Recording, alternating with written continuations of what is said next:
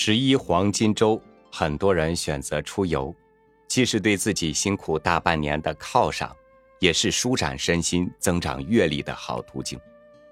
今年的国庆节，打算去哪里呢？与您分享王统照的文章《古刹，姑苏游痕之一》。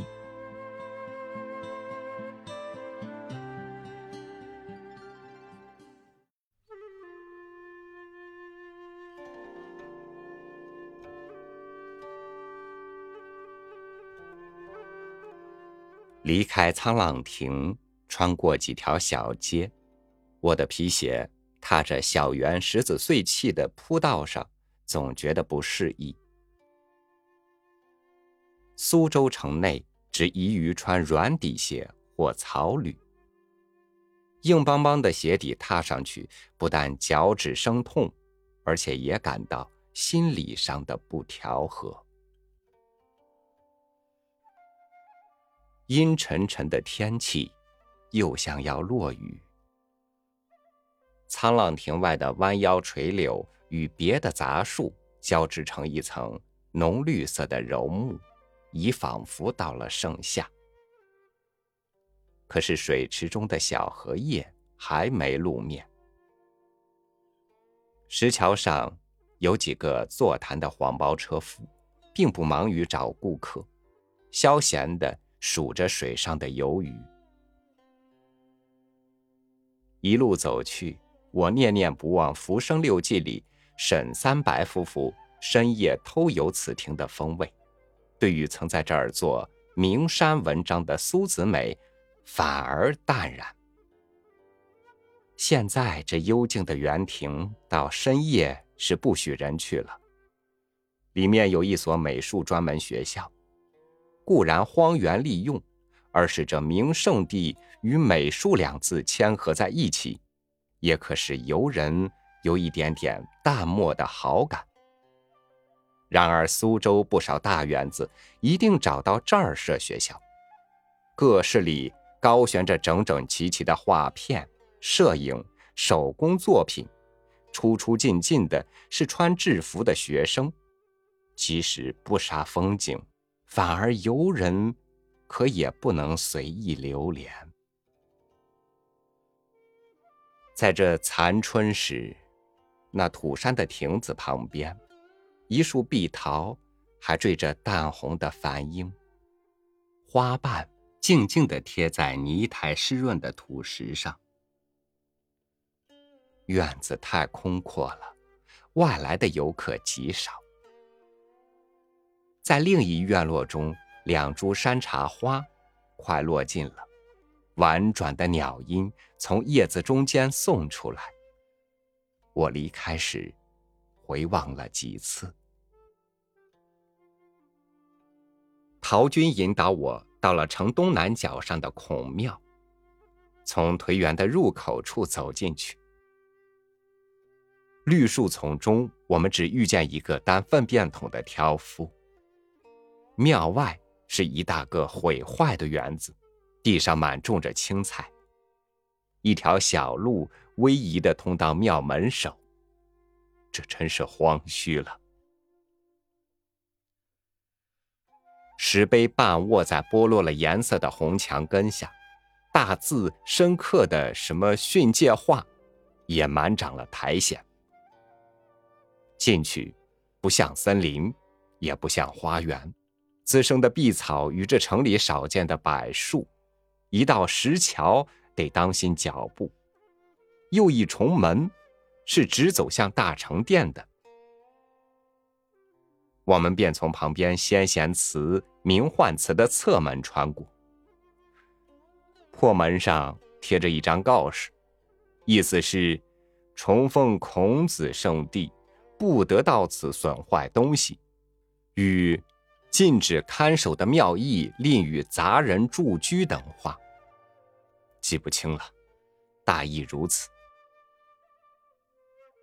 披着杂草树枝，又进一重门，到了两屋，木栅栏都没了，空洞的廊下只有鸟粪土藓。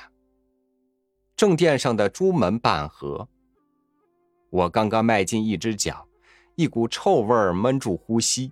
后面的陶军急急的道：“不要进去，里面的蝙蝠太多了，气味难闻的很。”果然，一阵拍拍的飞声，梁洞上有许多小灰色动物在阴暗中自营生活。木龛里，至圣先师的神位，孤独的在大殿正中享受着这没湿的气息。好大的殿堂，此外一无所有。石阶上，蚂蚁、小虫在鸟粪堆中跑来跑去，细草由砖缝中向上生长，两行古柏、苍干、村皮，沉默的对立。立在劈颓的屋下，想象多少年来，每逢丁季的时日，叽叽锵锵，拜跪鞠躬，老少先生们都戴上一份严重的面具，听着仿古音乐的奏弄，宗教仪式的宰生和血，燃起干枝停疗，他们总想由这点崇敬，由这点祈求。国泰民安。至于士大夫幻梦的追逐，香烟中似开着朱子贵的花朵。虽然土草木石的简单音响，仿佛真的是金声玉振。也许因此，他们会有一点点前不见古人，后不见来者的想法。但现在呢？不管怎样，在倡导尊孔读经，只就这偌大古旧的城圈中至圣先师的庙殿看来，荒烟蔓草真变作空山古刹。偶来的游人对于这扩大而荒凉破败的建筑物，有何感动？何况所谓苏州向来是士大夫的出产地。明末的党社人物与清代的状元、宰相固有多少不同，然而属于尊孔读经的主流却是一样。仕宦阶级与田主身份同做了时代的没落者。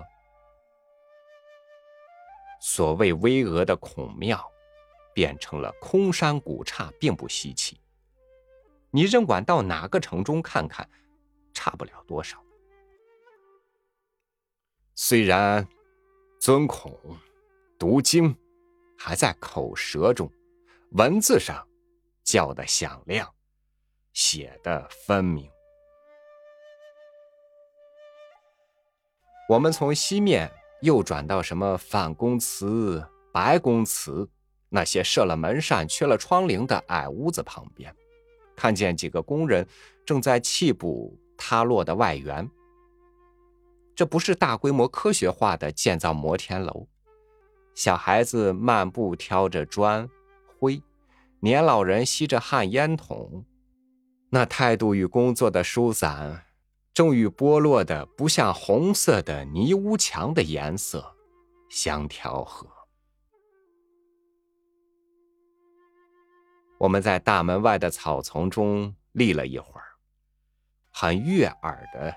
也还有几声鸟鸣，微微私语洒到身上，颇感到春寒的料峭。雨中，我们离开了这所古刹。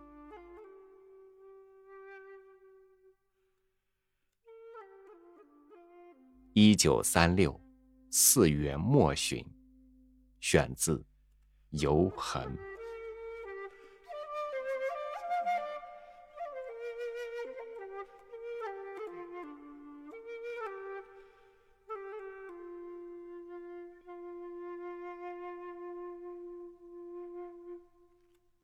人们说看景不如听景，不知道古刹这一景，你觉得如何呢？需要提醒您的是，虽然国内疫情得到了控制，但是如果有出游安排，也一定要做好安全防护。另外，假期人员流动较大，也要注意交通安全。好，感谢您的陪伴，欢迎您关注微信公众号“三六五读书”，收听更多主播音频。我是超宇，祝您晚安，明天见。